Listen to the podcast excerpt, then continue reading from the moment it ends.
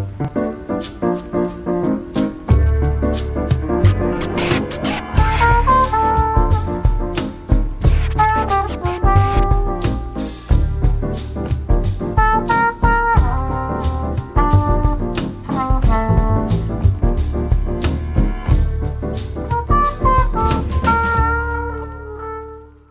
Herzlich willkommen zu einer weiteren Ausgabe Milch und Kultur. Heute zu Gast bei Milch und Kultur ist Schauspieler Timo Bartels. Schön, dass du dabei bist. Hey, vielen Dank, lieber Christoph.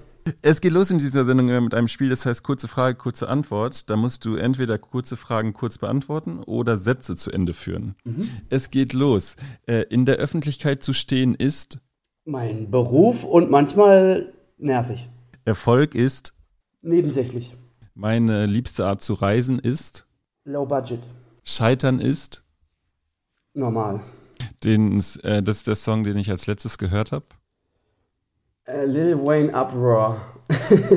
Wenn ich nicht Schauspieler wäre, wäre ich? Musiker. Welche äh, deutschsprachige und, und Musik magst ja? Ansonsten, ansonsten äh, äh, Polizist.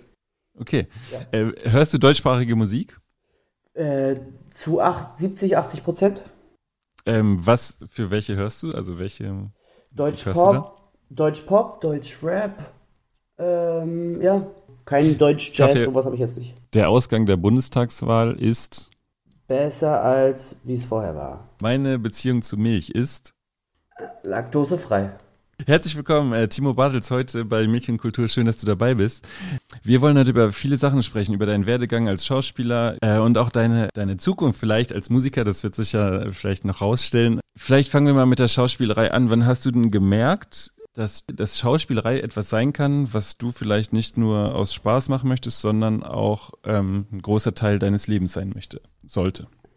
Ähm, gemerkt, dass das nicht nur so ein Hobby oder so ist oder dass mir es einfach nicht nur so Spaß macht, sondern auch einfach mein Beruf sein könnte, das hatte ich erst, in Anführungsstrichen, erst mit 18, ja, mit 18 zum mhm. Abi hin. Ich hatte nämlich so Freunde, die haben schon als Kinder ähm, so Schauspiel gemacht und in Filmen mitgespielt auf meiner Schule. Und wir hatten halt zusammen ähm, Schau äh, DS-Unterricht in Berlin, das ist darstellendes Spiel. Ähm, ich glaube, ich weiß nicht, ob man das in allen Bundesländern gleich hat. Und ich habe die immer ständig genervt und den tausend Fragen gestellt, wie das so ist am Filmset und was da so, wie die das anders machen, als wir jetzt hier in unserem Unterricht und so. Und ob das schwierig ist, so mit Kamera und bla bla bla. Ich habe die ja richtig genervt. Und irgendwann haben die gesagt, komm doch mal mit in meine, in unsere, was ich, mein Bruder und Schwester, äh, in unsere Schauspielagentur und dann nimmst du da auch so Schauspielunterricht, kannst ja mal mitmachen. Ähm, und das war so eine Nachwuchsagentur hier in Berlin. Mhm der hieß, der Agent hieß Achim Gebauer und die Agentur hieß Agentur Tomorrow. Und dann war ich zwar 18, etwas alt für diese Nachwuchsschiene, wenn du halt noch keine Dreherfahrung hast. Ähm, also die meisten so in dem Alter haben ja schon so als Kinder angefangen, so mit 12, keine Ahnung, manche mit 6, manche mit 14 oder mit 10, was auch immer. Äh, und haben dann halt schon Dreherfahrung gesammelt. Ich hatte halt noch keine, aber ich hatte Glück, der der Agent hat mich dann trotzdem aufgenommen. So, genau. Und so hat sich das dann so entwickelt und dann ist mir klar geworden, okay, krass, ich kann das ja auch als Beruf machen und davon leben, rein theoretisch. Und das war dann zu der Zeit, wo ich gerade mein Abitur gemacht habe. Und was war das erste, war das erste Casting direkt äh, Club der Roten Bänder? Nee. Für du dann, äh, nee. Was war das, äh, was war da das erste, oder was war deine Erfahrung dann da? Meine, meine erste, mein erstes Casting war gute Zeiten, schlechte Zeiten für so eine durchgehende Hauptrolle. Ich hätte es damals natürlich gemacht, ähm, weil das ja so meine erste Chance gewesen wäre und ich auch das jetzt jetzt auch noch nicht den Unterschied zwischen Soap und Serie und sonst so eine Serie wie zum Beispiel Club der Roten Bänder ähm, jetzt noch nicht ganz verstanden habe, wie das halt produziert wird und so weiter und ähm, welche unterschiedlichen Herausforderungen das die jeweils mit sich bringen. Ähm, und dann war ich halt zu diesem Casting für diese Hauptrolle und dann hat der, wie heißt denn der Kollege? Felix, ne? Felix van der Venter oder so? Felix? Ich sehe den immer im Fitnessstudio. Der hat die Rolle dann bekommen. Ähm, also ich war mit ihm in der Endrunde. er hat sie dann letztendlich bekommen und ich habe dann, mir wurde dann eine so eine Tagesrolle im Grunde angeboten, wo ich den dann abziehe am Alexanderplatz. Das war mein erster bezahlter ähm, ähm, Job, ja, Schauspieljob sozusagen. Achso, und davor habe ich halt nur Komparserie gemacht, ne? Also ich war so bei mhm. Fuck You Goethe, war ich Komparse damals noch sozusagen, ne? Beim ersten Teil. Ähm, genau. So, und danach habe ich so, ja, du machst halt so, in Deutschland gibt es halt natürlich ganz viel Krimis und so. Dann gibt es so vor, vor, wenn man das so in, in Anführungsstrichen in Klassen klassifizieren möchte, dann finden die Leute in der Branche natürlich alles immer, also das Coolste ist dann halt so Kino oder jetzt ist es so Streamer äh, und dann kommt so TV Primetime und dann TV-Serie und dann Vorabendserie und so und da kann man sich im Grunde auch so ein bisschen hocharbeiten, habe ich das Gefühl. Also mhm. dir wird jetzt erstmal nicht direkt so eine Serie, äh, Film, TV-Movie-Hauptrolle anvertraut, sondern Du wirst vielleicht erstmal besetzt für so eine Episodenrolle in so einer Vorabend-Krimiserie wie Notruf Hafenkante. Da habe ich zum Beispiel mhm. mitgemacht dann. Ähm, oder ich habe Terra X gemacht. Die haben ja da halt auch immer so fiktionale Teile, ne? Also das ist ja nicht alles erklärbärmäßig, sondern auch, ähm, da wird ja auch was gespielt. Genau, und mein allererster Film war dann Mein Sohn Helen. Club der Roten Bänder kam dann schon ein Jahr später. Okay.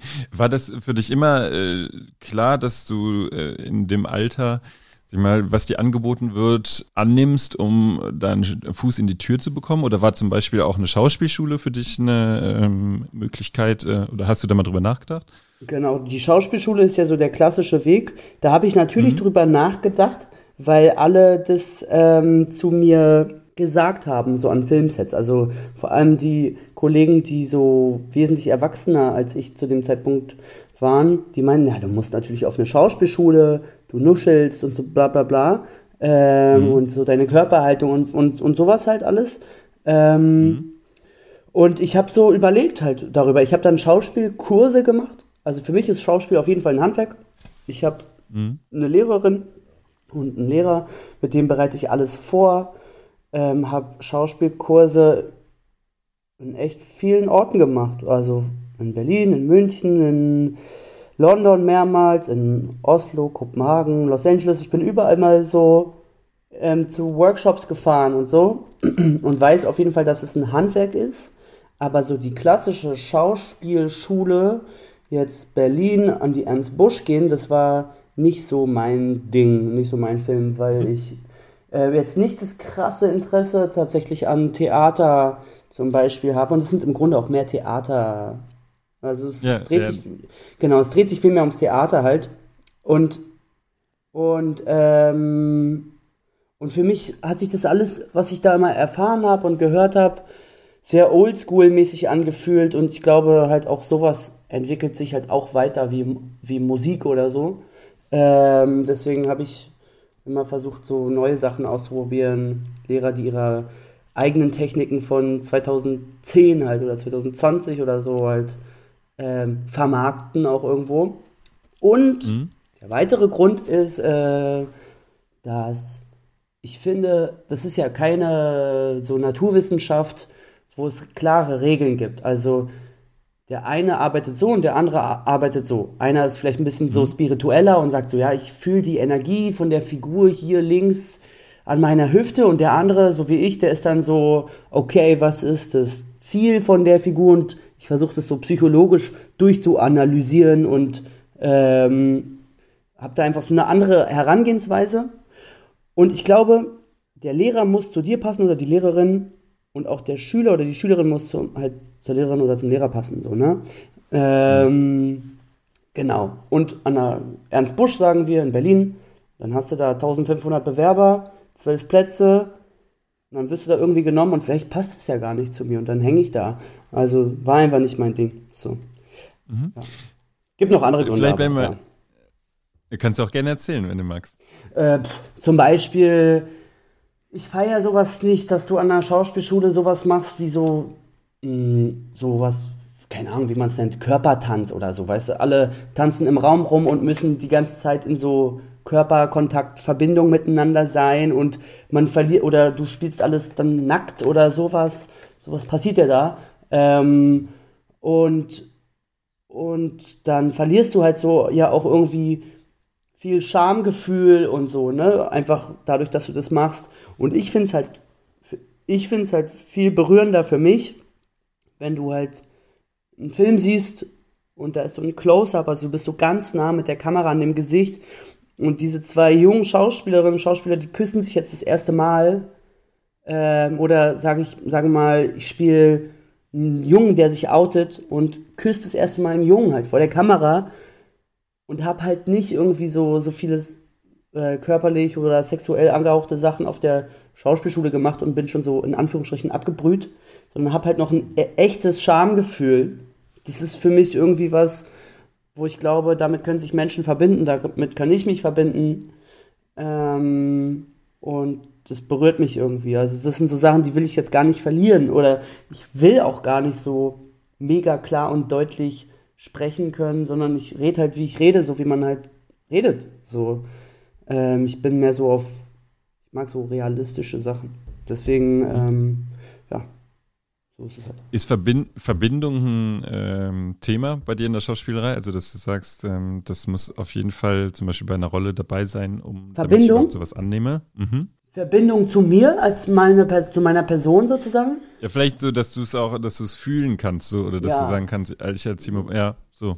Also äh, für mich ist, wenn ich so ein Projekt annehme, interessiert mich immer ganz brennend, wer wer da mitmacht, weil ich mich auch mhm. immer noch so krass jung fühle und das Gefühl habe, ich will auch was lernen und ich äh, habe dann, ich bin vollkommen fein damit, auch eine ganz kleine Rolle zu spielen, aber mit Leuten, die ich so voll inspirierend finde. Ähm, mhm. Und dann der nächste Punkt ist die Geschichte an sich. So, ob ich die irgendwie relevant und wertvoll empfinde, sozusagen. Mhm. Und dann würde ich auf die Rolle gucken. Ähm, und keine Ahnung. Ähm, also als Extrembeispiel. Letztens habe ich mit jemandem. Genau, und als nächstes wäre für mich entscheidend die Rolle. Und als Extrembeispiel wurde mir habe ich letztens mit einem Produzenten darüber gesprochen, ob ich mir vorstellen könnte, einen ähm, Kindermörder zu spielen, einen pädophilen Kindermörder. Da dachte ich erstmal, what the fuck, warum kommt, war so, ne? Warum bei mir? Ähm, und, und dann haben wir darüber geredet, das ist halt ein wahrer Fall, den es hier vor ein paar Jahren in Berlin gab. Ganz, ganz schlimmer, trauriger Fall. Da wurden zwei Kinder sexuell missbraucht und ähm, umgebracht.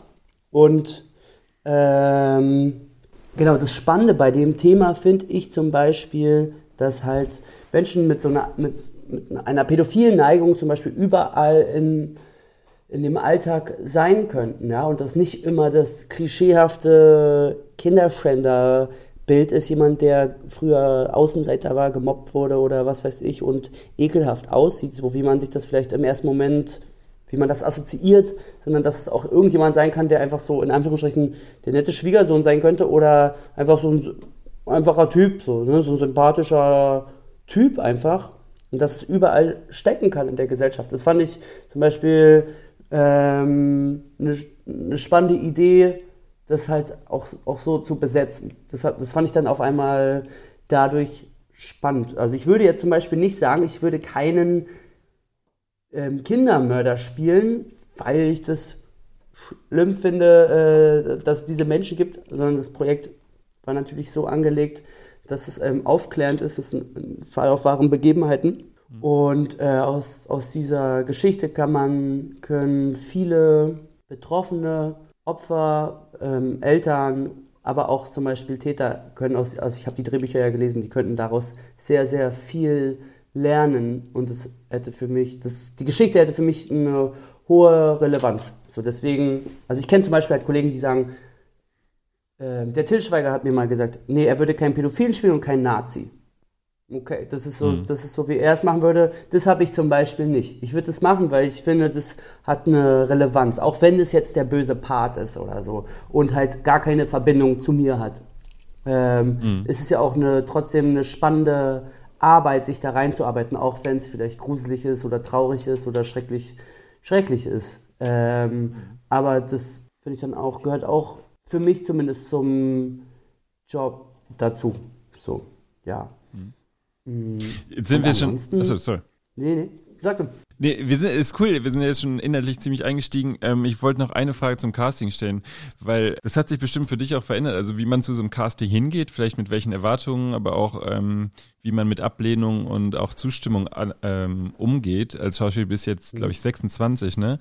Das ist ja wahrscheinlich äh, mit 18 das erste Mal, jetzt bist du quasi mit 26 mit sehr vielen Filmerfahrungen schon fast ein alter Hase im Geschäft. So, was ist denn ähm, das Schlimmste, was dir mal beim Casting passiert ist und das Schönste eigentlich? Ähm, und inwiefern gibt es einen mhm. Unterschied von früher, wie du früher mit Castings umgegangen bist und vielleicht jetzt? Das ist ein mega spannendes Thema, weil das kann man auf das ganze Leben eigentlich und auf das kann, kann man aufs ganze Leben dann irgendwo projizieren oder sich das für sich nutzen. Also wenn du als Schaus wenn ich als Schauspieler zum Casting gehe, dann werde ich irgendwie immer als meine Person bewertet. Ne?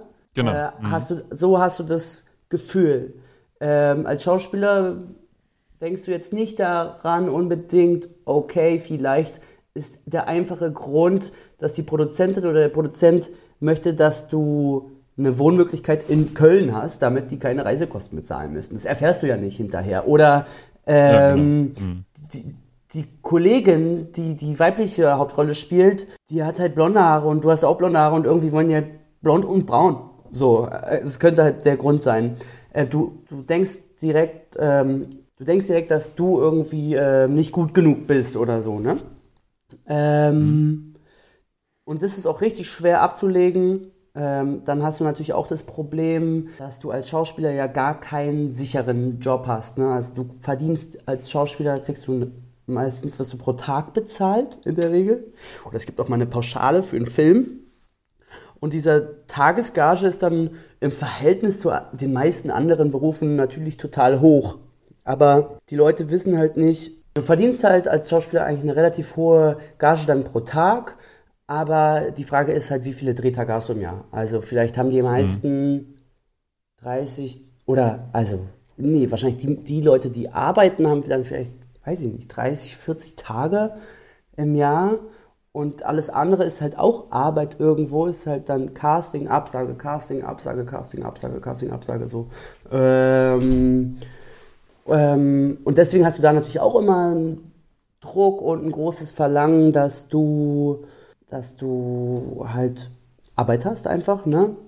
Und mhm. hoffst dann natürlich, dass ein Casting klappt, das ist natürlich dann auch so ein Aspekt und so. Genau, und wenn du das halt das immer auf dich beziehst, dann wirst du halt echt schnell richtig Probleme bekommen. Also ich habe so, ich kenne richtig so Kollegen oder Kolleginnen, die halt dann so, die erzählen dann so am Set, ja, ich, ah, ah ich warte auf die ganze Zeit auf dieses Casting, auf diese äh, Rückmeldung, Rückmeldung und du kriegst diese Rückmeldung nicht. Zum Beispiel meine Rückmeldung für Club der Roten Bänder habe ich acht Monate darauf gewartet. Ne? Also das kann halt auch passieren. Ähm, und dann weinen die, wenn es nicht klappt. Ich habe auch schon geweint und so, aber das kann dich dann halt auch voll schnell auffressen und du, man projiziert halt sehr schnell Dinge negativ auf sich selber, wie das halt fast jeder Mensch irgendwo macht. Nur halt mit diesen Castings machst du es halt total regelmäßig, das ist total ungesund. Und ähm, genau, deswegen ist es total wichtig, finde ich, dass du schnell lernst, so Kritik nicht negativ auf dich direkt zu beziehen. Ähm, und was ich mir halt auch voll angewöhnt habe, ist, dass ich, ich nicht mehr so krass freue, wenn etwas klappt und ich mich aber auch nicht so krass aufrege, wenn etwas nicht klappt. Ne? Ähm, das hängt da miteinander zusammen. Einfach weil ich mich dann nicht, weil ich mich als Person und mein Glück oder mein Erfolg in meinem Leben oder so einfach nicht mehr so doll auf diesen Beruf, äh, über diesen Beruf, dass ich das nicht mehr so doll über diesen Beruf definiere, sozusagen. Mhm. Ähm, mhm. genau, das soll halt nicht alles sein. Das ist halt nicht alles, was wichtig ist in deinem Leben, ob du, ob du halt in irgendeinem fetten Netflix-Film mitspielst oder halt nicht und der dann halt in 190 Länder.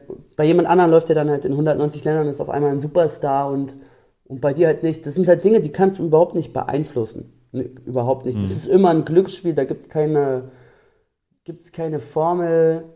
Ähm, Genau, also ja. Und jetzt geht es quasi dieses, du wirst bewundert oder quasi eigentlich ja vielleicht auch spürst eine gewisse Ablehnung. Das gibt es ja vielleicht im Schau, bei, den, bei Schauspielern viel mehr, dass man sagt, jemand bleibt im Gedächtnis, der einen total überzeugt hat, ne, mit dem man sich verbinden konnte oder der einen irgendwie beeindruckt hat und Leute, die quasi das solide machen, so bleiben nicht unbedingt im Gedächtnis. Obwohl die es vielleicht gut gemacht haben, aber dadurch, dass man sich nicht verbinden kann, ist das gleich eine Ablehnung. Wobei es ja in vielen anderen Berufen so ist, dass, dass äh, sag ich mal, eine Art von Funktionieren eigentlich honoriert wird. Äh, wie gehst du denn damit um? Ist das für dich eine, ähm, oder magst du das auch, dass dieses, äh, ist das auch was Tolles am Schauspielen, dass du quasi dann geliebt wirst für die Rolle oder für das, was du machst, weil, weil du ähm, diese Rückmeldung bekommst oder vielleicht auch auf der anderen Seite ja auch äh, nicht gemocht wirst, weil äh, gerade für das, was du machst. Ich finde erstmal, wenn du so eine Rolle hast, die, die ähm, vielleicht nicht so präsent ist oder einfach nur ein kleiner Auftritt ist, dann musst du halt, dann ist es eine Challenge. Dann nehme ich das als Challenge. Okay, eigentlich die Rolle ist scheiße, aber aus scheiße Gold machen. So, das ist dann die Idee dahinter. Mhm. Ähm, mhm. Eben das hier auffällt. So. Ich, mhm. ich bin in einem kreativen Beruf, ich kann alles machen, worauf ich Bock habe. Ich kann ja einfach zum Set auch, keine Ahnung, Jonglierball mitbringen oder das ist natürlich jetzt Quatsch, kommt auf die Figur an, aber du kannst ja, keine Ahnung, vielleicht sagt dir nur einen Satz und macht die Tür auf und bringt die Pizza, aber vielleicht hat der dieses komische Zucken am Auge und das so halt, weißt du, das, ja, was halt nicht genau. im Buch mhm. steht. So. Ähm, und dann ist es halt auch der nächste Punkt, ich würde mich da nicht vergleichen, so mit mhm. Kollegen und Kolleginnen, weil ähm, am Ende des Tages ist das alles irgendwie, finde ich, auch kein Hexenwerk, sondern ein, einfach so, wie gut passt diese Figur jetzt zu dir und ähm, wär, also du hast ja nicht selber geschrieben oder so, sondern du hast halt einfach diese Chance bekommen und ähm, das das zu machen, das macht dich jetzt nicht zu einem vielleicht viel besseren Schauspieler, weil, also, weißt du, manchmal passt eine Rolle einfach mega geil zu dir und manchmal halt so mittelgut. Ähm, musst du halt gucken, sozusagen. Ne? Das ist halt ja. auch einfach Glück und Pech und ähm, ich würde mich dann jetzt nicht vergleichen mit, ey, über den anderen reden die jetzt alle die ganze Zeit. So, der hat halt jetzt seinen Moment gehabt und du hast halt deinen dann halt im nächsten Jahr oder in zehn Jahren, was auch immer. Ähm, mhm. Genau, so und wenn dich hier jetzt jemand scheiße findet für das, was für deine Figur, dann ist es ja erstmal äh, voll scheiße, dass du, keine Ahnung, so arrogant bist in der Serie oder so. Ähm, mhm. Dann ist es ja erstmal ein krasses Kompliment, ne? dass die Leute dich so irgendwie ja. in der Figur sehen.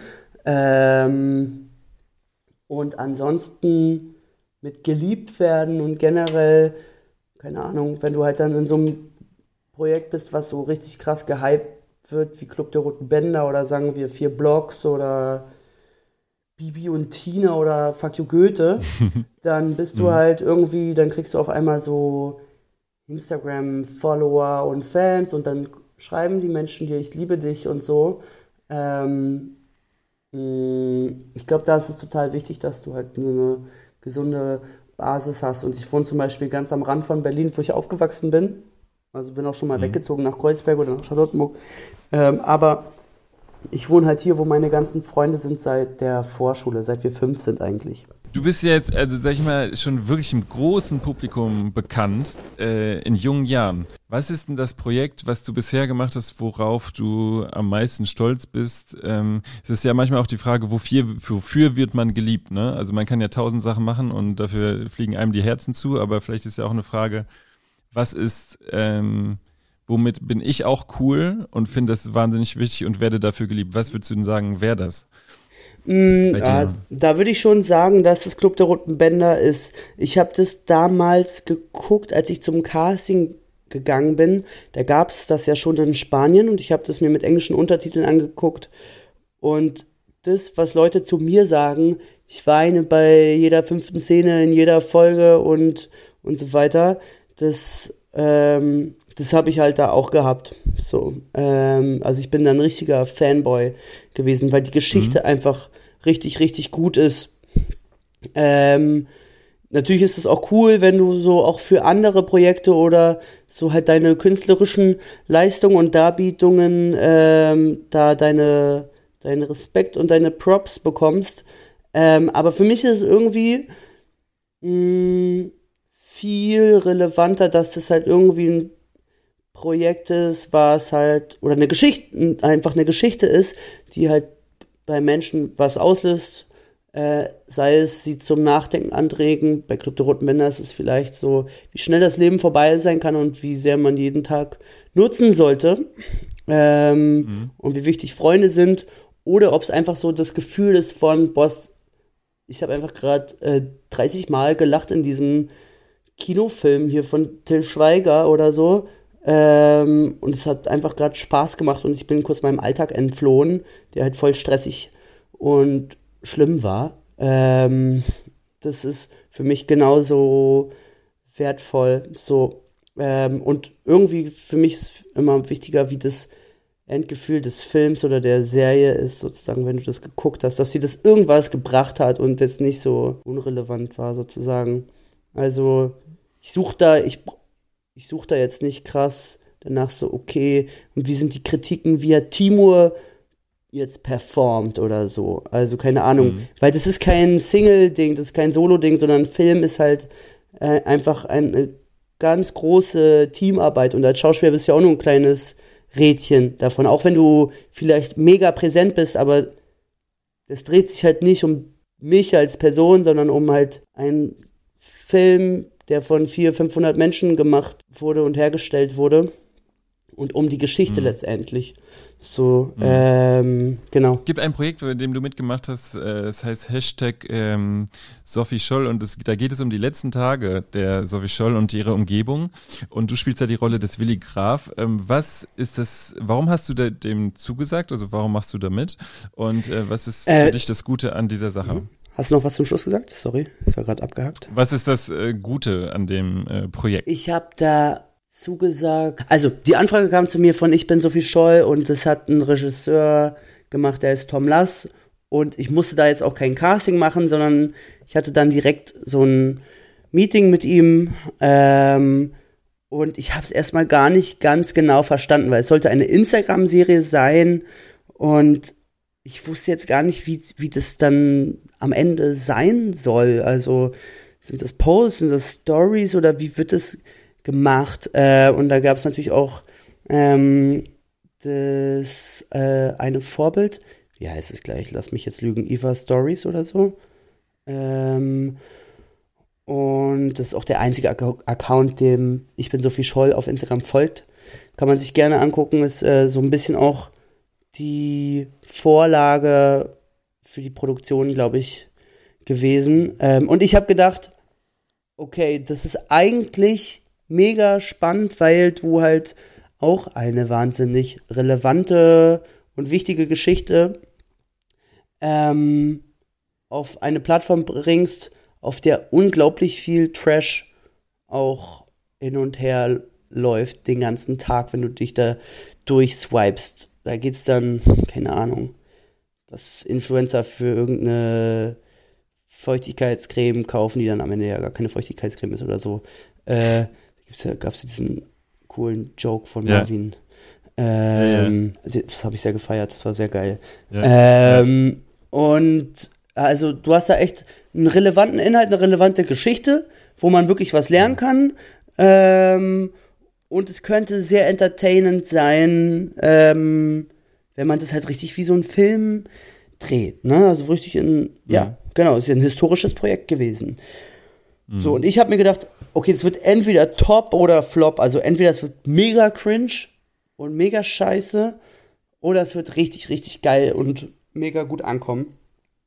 Gott sei Dank war das zweite ähm, der, Fall. der Fall. Und ähm, ja, auch da war es wieder so, da waren auch Schauspieler dabei, wo ich und Schauspielerinnen dabei, wo ich dachte, die Luna und der Max, wo ich dachte, ey, äh, das sind welche, die finde ich auch richtig geil. Ich hätte auch richtig Bock mit denen ähm, zu spielen. Und ja, genau. Zum Beispiel waren halt der Max Hubacher und die Luna Wedler halt zwei Leute, mit denen ich, ähm, die ich total inspirierend finde und mit denen ich total gern mal spielen wollte. Und das konnte ich jetzt dabei. Und dann hast du halt andere Herausforderungen, dass es halt hochkant gefilmt wird und der Bildausschnitt ist ganz anders. Also du musst dich ganz anders im Raum bewegen. Ähm, und die Luna hat als Sophie immer die Kamera in der Hand oder stellt sie hin. Das haben wir dann halt geprobt und so weiter. Wie macht man das am besten, ähm, dass es nicht an Dynamik verliert, dass es Spaß macht. Aber ohne dass sie halt, sie ist ja eine Influencerin da im Grunde und zeigt ja auch ihre Lieblingsrezepte oder was weiß ich. Ähm, sie ist wirklich eine Influencerin halt aus einer ganz anderen Zeit. Ähm, und wie kriegt man das hin, dass das halt nicht cringe wird, sondern ähm, den Leuten was mitgibt. Und so höre ich jetzt cool. Geschichten heute, dass, dass Kinder das äh, auch mit 10, 11, 12 Jahren gucken und wissen, was wo in München damals Schreckliches passiert ist. Was sind denn momentan deine aktuellen Projekte? Du hast äh, in diesem Jahr ist ein Film veröffentlicht worden, der lief in der ARD, ähm, Die unheimliche Leichtigkeit der Revolution. Aber es gibt ja noch andere Projekte von dir. Vielleicht kannst du mal kurz zu diesem Film was sagen, weil das ist ein ziemlich politischer Film. Ähm, das spielt ja auch in der Nähe von Leipzig, ne? Ähm, und dann, was sind deine aktuellen Projekte? Aber erstmal vielleicht zu dem Film. Die unheimliche Leichtigkeit der Revolution beruht auch auf wahren Begebenheiten. Ich glaube, man kann es, weiß ich nicht, ich schätze, man kann es noch in der ARD-Mediathek gucken. Ja, ich habe es heute ausprobiert, kann man. Ah, cool. Ähm, ich finde, es lohnt sich auf jeden Fall. Es geht um die Demonstration 89 ähm, und ähm, ja, find ich, fand ich wahnsinnig bewegend. Wir hatten halt auch die Möglichkeit, mit Zeitzeugen zu sprechen, haben uns viel Doku-Material reingezogen. Ähm, und das ist halt so unglaublich, wenn man halt, wie ich, 95 geboren worden ist. Da vergisst man so schnell, wie unglaublich viel Glück man hat. Du bist nach dem Ersten Weltkrieg geboren, nach dem Zweiten Weltkrieg geboren. Du hast nicht mitbekommen, wie Deutschland geteilt wurde. Du hast nicht mitbekommen, wie Leute ähm, eingesperrt wurden weil sie vielleicht eine andere politische Meinung hatten oder wegreisen wollten, flüchten wollten und äh, einfach wirklich die Freiheit zum großen Teil weg war. Ich weiß, man muss hier aufpassen. Meine Mama sagt mir das auch immer, sie ist aus der DDR und sie sagt, sie fand überhaupt nicht alles schlecht und es gibt auch unglaublich viel Gutes daran. Ähm, für mich wäre das unglaublich schlimm, nicht die Freiheit zu haben, die ich heute habe. Also das, was wir haben, ist halt einfach mal alles, alles andere als selbstverständlich und wir sind, glaube ich, die Ersten, die das halt so erleben können. Das ist eigentlich unglaublich. Ähm, deswegen lohnt sich das, finde ich, gerade als junger Mensch, sich auch einfach mal so einen Film anzugucken, auch wenn man keinen Bock hat, weil man in der Schule tausendmal DDR und was weiß ich äh, als Thema hatte. So ging es mir zumindest. Ich mhm. konnte es irgendwann nicht mal mehr hören, äh, aber in einem Film wird so manches noch greifbar. Ähm, ja, waren richtig geile Dreharbeiten, hat viel Spaß gemacht. Wurde leider unterbrochen während Corona. Ähm, mhm. Ist natürlich maximal schwierig. Bei der ersten Welle war das im März. Demonstrationsszenen mit hunderten Komparsen oder ähm, Szenen in einem Altersheim zu machen. Ne? Das ist natürlich irgendwie mhm. schwer. Ähm, genau, haben wir dennoch hergestellt. Janina Fautz, die macht es mega der Ferdi, der Ferdinand Lehmann, der macht es mega. Ähm, war, eine, war eine große Ehre. Und gerade von Leuten aus der damaligen Zeit werde ich halt oft darauf angesprochen, ähm, die damals halt selber Aktivisten waren. Mhm. Ähm, ja, habe ich heft, heft, ganz, ganz heftige Stories auch hinterher von, von Bekannten und Freunden gehört, die damals in dem Alter waren, so wie wir das dort spielen. Mhm. Cool. Und äh, momentan, was, was, geht, was ist bei dir momentan? Vielleicht noch aus der Schauspielerei, weil gleich kommen wir zur Musik mal. Sorry, äh, ist ja gerade hier abgebrochen. Ich habe die Frage nicht so. verstanden. Ähm, Gibt es äh, im Moment noch aktuelle Projekte? Weil äh, gleich kommen wir mal zur Musik, aber noch aus der Schauspielerei vielleicht. So, jetzt war es schon wieder robotermäßig. Ich weiß nicht, welche WLAN-Verbindung. Äh, Projekte, die ich, die gerade kommen oder die ich gerade mache? Oder einfach Ja, so? genau, genau. Okay, Projekte, okay. die du gerade machst. Mhm. Also das Problem ist bei Projekten, die man halt jetzt gerade macht, da darf man meistens nicht darüber sprechen oder bei denen, die man jetzt im, im, kommenden Jahr macht, darf man meistens auch nicht drüber sprechen, einfach weil das unterschreibt man immer, einfach nur für die Leute zur, ja, ja. zum mhm. Verständnis, weil der Sender möchte natürlich die erste Pressemitteilung geben oder der Kinoverleih oder der Streaming-Anbieter, was auch immer. Äh, ich habe, was ich auf jeden Fall schon mal erzählen kann, ist, ich habe in diesem Sommer meinen ersten, meine erste Netflix-Hauptrolle gespielt und ähm, das war ein richtig, richtig geiler Dreh. Da geht's ähm, um einen Amischen, Amish People, der, ähm, der nach Berlin kommt. Die haben nämlich eine Zeit, also für die Leute, die Amish People nicht kennen, ich, ich, ich musste davor auch erstmal googeln, als ich zum Casting gegangen bin, war irgendwie nicht so auf meinem Schirm. Ähm, Amish People mh, leben ja so äh, ganz traditionell in Pennsylvania und stammen auch ähm, ähm, aus Deutschland. Also die sprechen auch so in Pennsylvania Deutsch, Englisch und das ist einfach eine ganz, ganz strenge Kultur, ähm, so- sowohl religiös als ähm, ja, halt auch mit ganz vielen Regeln. Also die dürfen zum Beispiel keine elektrischen Geräte benutzen, sprich kein Handy. Die fahren halt Kutsche, die dürfen halt kein Auto fahren. Die haben auch natürlich keinen Fernseher und sowas. Ähm, die leben nur von dem, was sie anbauen. Kein Sex vor der Ehe und wenn sie Sex haben, dann halt auch nicht jetzt in allen Positionen, ist auch nicht erlaubt, sondern einfach nur so, um die Kinder zu- herzustellen.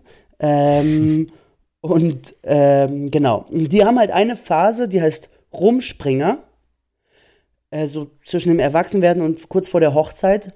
Da dürfen sie raus aus ihrer Community und äh, wohin sie auch möchten, glaube ich. Ich hoffe, ich sag's nicht falsch, aber ich glaube, sie dürfen überall hin äh, und leben wie die Englischen. Die Englischen sind eigentlich so wie die Preußen für die Bayern, also halt alle anderen einfach. Ähm, und die dürfen dann halt auch ihre Sünden begehen. Die dürfen dann Party machen und so, um rauszufinden, ob sie Amish sein wollen oder nicht. So, das finde ich ganz cool. Und er möchte, und der, ähm, der Amish, gespielt von Jonas Holtrieder, der kommt dann halt nach Deutschland, weil er da Familie besuchen möchte. Äh, durch so ein, zwei Unfälle landet er nicht da, sondern landet in Berlin und wird dann auch, äh, hat dann so einen kleinen Unfall und ich nehme die dann mit in, in meine WG und am Anfang mag ich den gar nicht, nutze den so ein bisschen aus und ich spiele so einen Berliner Hipsterboy und dann zeige ich ihm so Berlin und die Welt und die Sünden, die man so begehen kann. Ähm, also es ist äh, eine Komödie, aber die halt auch zwei ganz verschiedene, ist halt so richtig Culture, wie sagt man, Clash of Culture? Ich weiß es nicht. Treffen halt zwei Kulturen halt richtig hart aufeinander. Ähm, da kann man halt auch wirklich vieles lernen. Vieles, was halt vielleicht für so einen ganz freien Menschen wie diesen Berliner Hipster-Boy, Alf heißt meine Rolle da, ähm, was halt cool ist und was aber halt auch überhaupt nicht cool ist. Und dass man, dass das Leben auch nicht zu streng sein sollte, weil man hat auch nur eins. So, das ist, äh, das hat auch einen Mehrwert, aber es hat auch eine Komödie und die macht einfach äh, richtig, richtig viel Spaß. Und die kommt im Sommer, im nächsten Jahr, auf Netflix. Ähm, und genau, dann habe ich dieses Jahr, habe ich mit dem Till einen Film gemacht, das Beste kommt noch. Ich so einen witzigen Auftritt. Dann mache ich mit ihm im nächsten Jahr das Café am Rande der Welt. Ähm, ja. Manche kennen bestimmt das Buch. Mit Till Schweiger. Ja, Till äh, ist der Regisseur. Er hat auch eine kleine Rolle. Und mit Tim Oliver Schulz, der spielte ähm, auch mit. Den kennen die meisten als Leo v- von Club der Roten Bänder. Ähm, genau, und dann machen wir noch einen anderen Film mit Till, aber das darf ich leider wirklich nicht verraten. Aber das der ist wirklich legendär. Ähm, aber legendär ist schon fast zu viel verraten. Ähm, Okay. kann man, Dann kann man dann lass uns bestimmt mal offen. ja, ähm, genau, und äh, dann lief jetzt gerade äh, am 9. Dezember ähm, so eine Folge Kräumann, ein bisschen Comedy. Ähm, ja, so, keine Ahnung. Man macht halt äh, so viele verschiedene Projekte und rennt halt auch von Casting zu Casting. So. Ja.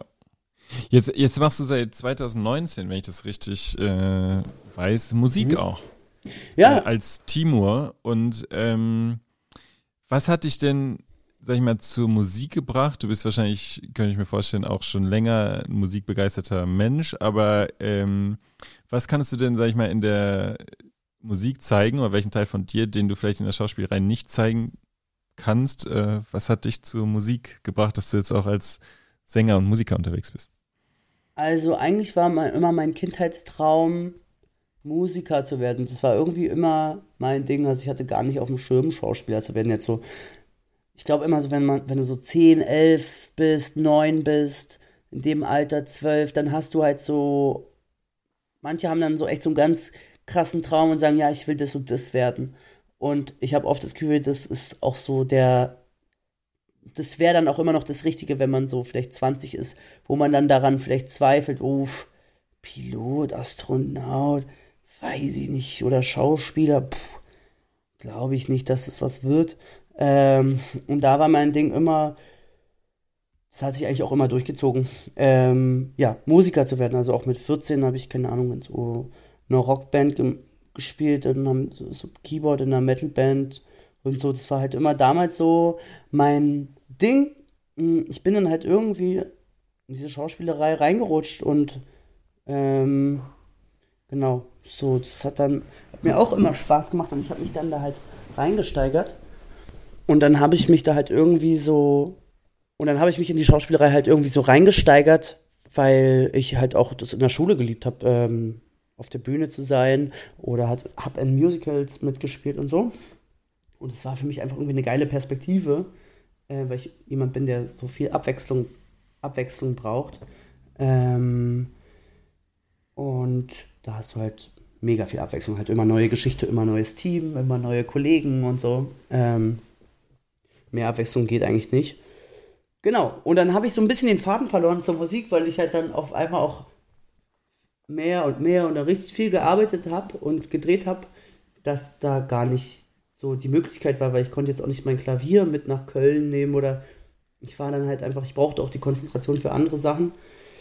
Und und dann kam es so wieder, ja, halt so 2019, ähm, wo ich, oder Ende 2018 vielleicht, ähm, habe ich mich dann da mehr reingehangen. Hm, da habe ich dann einfach Freunden als Weihnachtsgeschenk irgendwie, weiß ich nicht, Imagine oder Lil B oder so auf dem Klavier aufgenommen, einfach so als Weihnachtsgrußvideo. Und dann hat einer hat gesagt, der Fotograf ist, der meinte halt, Diggi, du müsstest eigentlich Musik machen, das ist doch dein Ding. So, also warum machst du das gar nicht?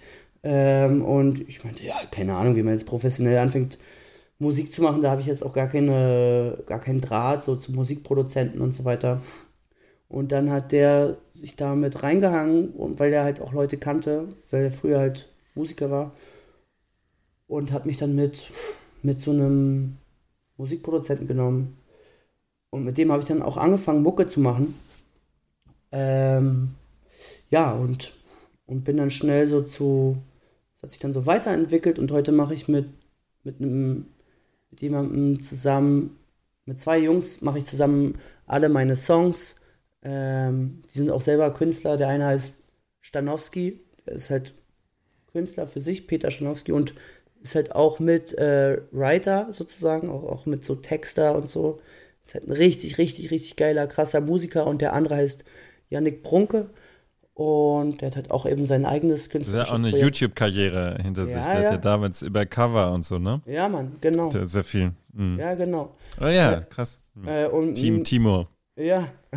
Ja, das ist so mein Team. Und ähm, wir machen zusammen Mucke. So, und ähm, den ersten Song, den habe ich als Feature gemacht mit einem Rapper, äh, Gringo, so ganz schön mhm. unerwartet.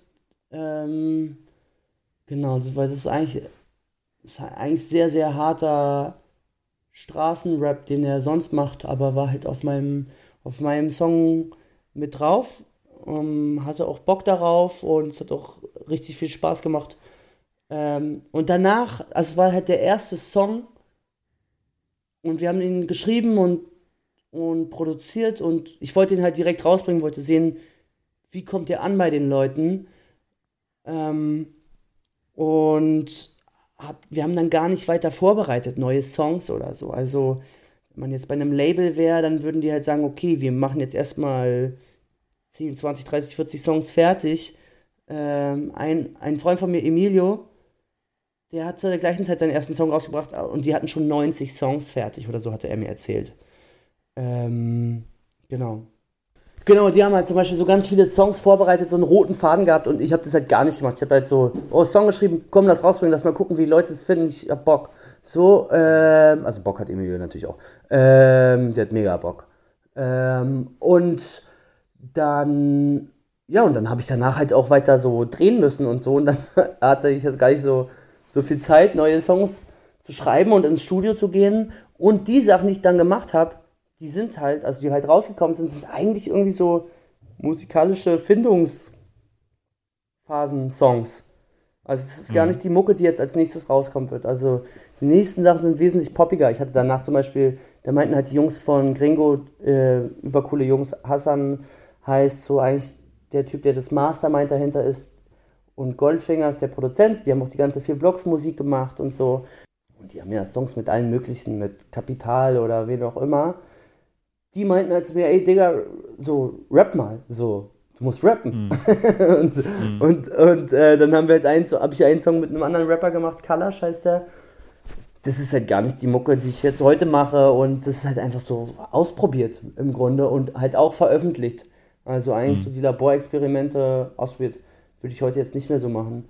Ähm, aber ich lasse die online, weil ich finde es cool, ich finde es auch lustig. Das passt halt zu ja. mir, weil das, ich bin halt so ähm, so naiv und denke immer so, okay, einfach machen. So. Ähm, ja, man, ein Song lief dann auch mal bei Til Schweiger im, im Film, in die Hochzeit, als auch mit Soundtrack. Mit der Sweet Symphony, ne? Ja, genau. Es, es war cool. In dem Netflix-Film habe ich auch einen Song für gemacht. Den singe ich da auch. Ähm, ja, und jetzt warte ich gerade noch so auf den richtigen Zeitpunkt, wann die nächste Mucke rauskommt. So. Okay, ich. Cool. Das klingt, das klingt doch spannend auf jeden Fall.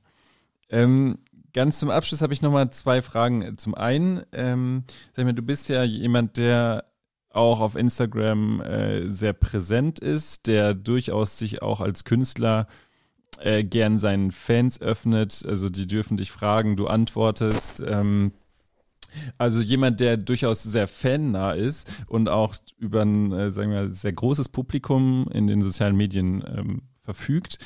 Ähm, äh, verändert sich das in einer Weise, dass du sagst, ähm, das stellt Erwartungen? Also, äh, wenn jetzt 100.000 Leute mir folgen, ähm, ich überlege mir noch genauer, was ich mache, also wie ich mich auch in der Öffentlichkeit gebe. Also, ähm, in welche Projekte investiere ich mich jetzt? Ähm, kann ich vielleicht auch Leute damit zum Beispiel politisieren oder ähm, ich ähm, mache mehr, sag ich mal, Spendengalen mit, äh, äh, um mir quasi auch für mich vielleicht einfach auch arbeitest du dadurch irgendwie mehr an so einem Selbstbild und ist das was Cooles für dich eigentlich oder ist das auch was, was du, also du wirkst ja. das so, dass, als ob es dir sehr viel Spaß macht eigentlich, aber hat vielleicht auch eine andere Seite. Wie ist das bei also, dir? Ja, das hat auf, es hat auf jeden Fall zwei Seiten. Ähm, einerseits, mhm. also die doofe Seite ist auf jeden Fall, das ist viel, viel, viel, viel Arbeit, so das zu machen, ähm, und ich will halt auch manche Inhalte auch auf einem gewissen Niveau machen, Videos auf einem gewissen Niveau machen. Dafür brauchst du dann halt auch ähm, das sieht man ja aber auch. Also du siehst ja, was so hochwertig produziert ist. Da ist dann mhm. natürlich eine Kamerafrau oder ein Kameramann und so mit dabei. Ähm, mhm. Weil das soll halt auch Entertainment sein. Also das ist so die eine Sache. Ähm, und das ist halt auch einfach Arbeit, die jetzt, ähm, genau, die man, wo man gar nicht manchmal weiß, wie viel Arbeit dahinter ist und wie viel man recherchieren muss. Ähm, damit halt Inhalte auch nicht falsch sind und so weiter. Und was ich halt ganz mhm. schlimm an, womit ich ein ganz krasses Problem habe, ist, wenn Dinge nicht authentisch sind und wenn man über Dinge spricht, wovon man eigentlich gar keine Ahnung hat. Also ähm, zum Beispiel, ich, ich, äh, äh, ich urteile, äh, ich rede jetzt nicht so viel über, über politische Themen, von denen ich keine Ahnung habe. Ich mache jetzt auch keine crazy Wahlaufrufe Mhm. Außer, außer wenn ich mir, mich wirklich mit was beschäftigt habe und weiß, okay, die Partei ist halt wirklich falsch, Alter, das können wir, das geht nicht. Dann sage ich doch auch meine Meinung, habe ich auch kein Problem mit. Äh, dafür ist es auch da. Ist auch völlig okay, irgendwie äh, anzuecken oder zu polarisieren oder dass die Leute entfolgen. Das ist auch scheißegal. Ähm, am Ende will ich ja als Mensch für irgendwas stehen, so und, und der sein, der ich bin. Ich äußere mich jetzt auch gar nicht so krass zu Corona-Impfungen und so weiter, nicht weil ich irgendwie Corona-Leugner bin oder so. Ich bin selber geimpft ähm, und ich versuche Kontakt viel zum, so, so gut wie möglich zu meiden, aber ich, ähm, ich kann das ja nicht beurteilen. Ich bin ja einfach mal kein Arzt oder so. Ich kann ja. auch Maßnahmen nicht beurteilen, weil ich kein VWLer, Ökonom bin oder Politiker mit 20 Jahren Erfahrung, der sich erlauben kann, das halt einzuschätzen, ja, mit so einem, das ist mega komplex. Mhm. Ähm, genau, so, und dann auch bei diesen Fragesachen, da kommen auch echt krasse persönliche Fragen oder so sexuelle Fragen oder so. Ähm, das beantworte ich dann schon alles ehrlich oder halt auch, keine Ahnung. Ich finde es halt auch wichtig, dass du dann so das macht es vielleicht nahbar für die Leute, wenn man halt so auch Dinge eingesteht. Keine Ahnung, oft, oft kam noch so bei Fragerunden sowas wie, hast du geklaut oder hast du mal jemanden gemobbt oder hast du irgendwelche Unsicherheiten bei Dates oder, oder sowas, keine Ahnung. Das mhm. ist für mich Quatsch, wenn ich jetzt da versuchen würde, irgendwie was darzustellen, was ich gar nicht bin, sozusagen, um so ein krasses Star-Image aufzubauen. Ähm, das feiere ich auch nicht so krass, ähm, wenn ich ehrlich bin. Ähm, aber die Leute honorieren es halt auch, ne? Wenn du halt so du bist und es auch versuchst, so, so krass du zu sein, wie du es halt irgendwie ähm, zeigen kannst. Keine Ahnung, wenn eine Kamera an ist, das kennt jeder, dann äh, keine Ahnung, redet man vielleicht anders als wie mit seinem aller, allerbesten Freund in irgendeiner bestimmten Situation. Ja. Ähm, und ich filme mich auch nicht dabei, wenn ich heule oder so. Das mache ich auch, auch jetzt nicht. Also ich habe ja nicht die ganze Zeit mein Handy dabei. Ähm, aber ich habe, ja, genau. Also so, ähm, das ist schon cool, dass du so eine Plattform hast, weil früher warst du ja auch einfach mal abhängig von so was weiß ich, irgendeinem Verlag, der halt einfach eine krasse Reichweite hat. Und dann konnten die halt auch machen, worauf die Bock hatten. Ähm, und so ist es einfach total frei und jeder kann sein eigenes Profil haben und ähm, posten, sagen, was er möchte, was sie möchte, was ich grundsätzlich gut finde. Ähm, aber du musst halt irgendwie ein Bewusstsein so für die Verantwortung haben, die du halt mit einer gewissen Reichweite hast. So, ähm, deswegen habe ich kein Problem damit, eine Meinung zu haben, anzuecken, aber nur mit Dingen, wo ich mich auskenne und auch wirklich eine habe und nicht, weil der Algorithmus gerade der Trend ist. Sozusagen, also, also weil es gerade der Trend im Algorithmus ist, sozusagen, ja, dieses eine Thema oder so. Ähm, mhm. Genau. Ich, keine Ahnung. Man könnte natürlich auch noch viel, viel mehr polarisieren, um vielleicht mehr Aufmerksamkeit zu bekommen, aber die Aufmerksamkeit soll ja dann aus den. Die kommt ja durch die Filme, so weißt du. Ähm, wenn das jetzt, wenn man möchte, dass es wächst. Also das wäre, also das ist ja auch ein Teil, wenn du zum Beispiel Werbung machst, dann ist natürlich deine Reichweite, dein Marktwert da, ne? Also mhm. ich könnte jetzt auch auf Krampf versuchen, irgendwie, weiß nicht. Mädchenkultur zu bewerben. Ja, zum Beispiel. So, ja, aber das ist dann halt dann was, wenn man es cool findet oder so. Ja, ja, genau. Wenn man denkt, okay, hier könnt ihr was Cooles über einen erfahren oder ist einfach so für die Fans cool. Ähm, oder einfach mal was Neues hören oder was auch immer. Ähm, mhm. Aber, äh, was soll ich sagen? Genau, also ich könnte jetzt versuchen, irgendwie. Äh, auf Krampf. Mal, ja, auf Krampf halt noch mehr Follower zu gainen und um dann nochmal irgendwie 1000 Euro mehr bei einer Werbekooperation Kooperation, äh, zu verdienen. Also keine Ahnung. Äh, aber das ist halt nicht mein Beruf, Gott sei Dank. So, mhm. also kritisch wird es, wenn es ja dein Beruf ist und du davon voll abhängig bist. Ich bin halt davon gar nicht mhm. abhängig und äh, ich bin halt Schauspieler. Am Ende darfst du gleich noch ähm, ein Buch und eine Musik empfehlen, wenn du möchtest. Also das kann ein Lied sein oder ein Album und ein Buch wenn du möchtest, was ja. man mal lesen sollte. Okay, und äh, vorher gibt es zwei Fragen noch, die du beantworten darfst, wenn du es möchtest. Frage 1. Äh, wird es Timo Bartels auch noch als Polizist geben? Also, du hast am Anfang gesagt, ähm, das war auch mal ein Traum, also, dass du auch vielleicht Polizist wärst. Ähm, und, oder bist, oder sein möchtest. Und zweite Frage, warum sollte man Milch und Kultur hören? Und dann äh, darfst du die Bücher empfehlen.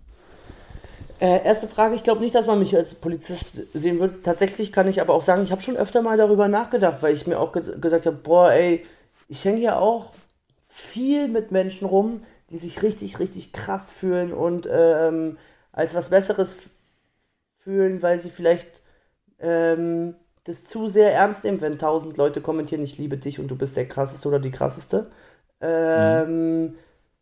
Das turnt mich auch krass ab und da habe ich auch schon manchmal gedacht, boah, Alter, in, äh, darf man fickt euch sagen? In dem Podcast ja. euch und ich werde einfach Polizist und krieg auch mein Gehalt und so. Aber dafür liebe ich zu sehr das Abenteuer und auch das Risiko und, und dafür bin ich dann vielleicht doch, ähm, habe ich zu viel Lust, was Künstlerisches zu machen. Ähm, genau. Das wird mhm. vermutlich nicht kommen, außer im Film oder so, ähm, dass ich Polizist bin. Und warum sollte man Milch und Kultur hören? Weil ich finde das so einen total unvoreingenommenen ähm, Ansatz hast und es jetzt nicht so krass direkt darum geht, ähm, auf irgendein politisches Thema zu gehen oder auf ein gesellschaftliches Thema. Das sind keine, wie sagt man, Suggestivfragen. Mhm. Ähm, und, und man kann hier wirklich einfach Persönlichkeiten kennenlernen, so wie sie das halt frei erzählen, wenn die das halt ehrlich erzählen, ne? Ähm, und, und das finde ich eigentlich sowas finde ich mega, mega inspirierend. Also ich, ich äh, gönne mir sowas auch tatsächlich sehr oft. Ich gucke mir auch sehr oft abends einfach zum Einschlafen. Ähm, nicht, weil es langweilig wird oder so. Ähm, auch Interviews von Leuten an. Ich finde es total mhm. von Leuten, die ich irgendwie interessant finde oder so. Oder faszinierend finde oder auch kacke finde, um die zu mhm. verstehen. Ähm, ja. Genau. Also, ja, das, cool. das, das wäre so das Ding. Ja. Und jetzt darfst du eine Musik und ein äh, Buch empfehlen, wenn du möchtest. Ähm, dann würde ich einen Song empfehlen. Ich würde, also am liebsten würde ich eigentlich von meinem, von meinem Freund ähm, Stanowski, würde ich am liebsten das Lied Boombox empfehlen, aber das kommt jetzt auch ein bisschen äh, so, jo, der pusht jetzt hier, macht jetzt die Promo, die Incest-Promo. Du kannst auch, die, die, beste Idee ist immer von jemandem, der tot ist, dann hast du keine Konflikte. Ah. ja, okay, Mit sagen wir. Ich, ich weiß nicht, ob die, ich weiß nicht, ob die tot, also nee, die ist sicherlich nicht tot, die Natasha Bedingfield, aber wahrscheinlich für die meisten, für die meisten, ich glaube so, ja. ähm, im, jetzt so in, wie sagt man, im Alltag, in dem Magazin sieht man sie nicht so oft. sie ist vielleicht gefühlt tot, aber sie ist eine, eine Legend und äh, ich höre gerade die ganze Zeit den Song Unwritten, den jeder kennt und mhm. der macht einfach so krasse Laune und zieht dich äh, aus jeder Scheiße hoch. Ähm, mhm. Und ein Buch, ein Buch. Ich muss gestehen, ich lese nicht ultramäßig viel, einfach weil ich einfach die ganze Zeit Drehbücher lese. Mhm. Ähm, das ist so das Ding. Du kannst auch das mm. beste Drehbuch sagen, wenn du möchtest. Oh. Das beste Drehbuch? Ja, man, wirklich Club der Roten Bänder, das waren mit die besten Bücher. Kann man nix, kann man, kann man schwer was gegen sagen. Ist einfach Aber eins, eins gibt es bestimmt. Kann ja auch irgendein Donald Duck Comic sein. Ähm, ich lese immer Sach, ich lese viel so Sachbücher. Ich gucke gerade hier in meinem Regal ich habe sowas wie Menschenlesen oder so. Das sind immer so, ich habe immer so eine, ähm, ähm, so eine Psychologiebücher und so. Das ist irgendwie, was mich interessiert. Warte, lass mich gucken, was das hier nochmal war. Die Schuldigen. Ah, ja. Ist das böse weiblich? Äh, die Schuldigen. Das ist ein sehr, sehr geiles Buch. Das sind verschiedene Geschichten, so True Crime Geschichten ähm, von weiblichen Straf Täterinnen. Ähm, hm. das, das ist total spannend. Das macht total Bock äh, zu lesen. also wenn man sich, wenn man sich halt eben für so True Crime Sachen oder so ja Dinge halt auf wahren Begebenheiten und psychologischen Dingen interessiert. Das heißt, äh, ja genau, das heißt Die Schuldigen von Hannah und Nora Ziegert. Wunderbar. Ich kann euch auch noch Ganz die ISBN sagen, aber das könnt ihr auch einfach googeln. Ich glaube, das kann man googeln. Ja. Äh, ganz herzlichen Dank, dass du heute zu Gast warst bei Märchenkultur. Schauspieler und Musiker und eventuell bald mal Polizist im Film. Ähm, Timo Bartels, schön, dass du dabei warst. Danke. Vielen, vielen Dank.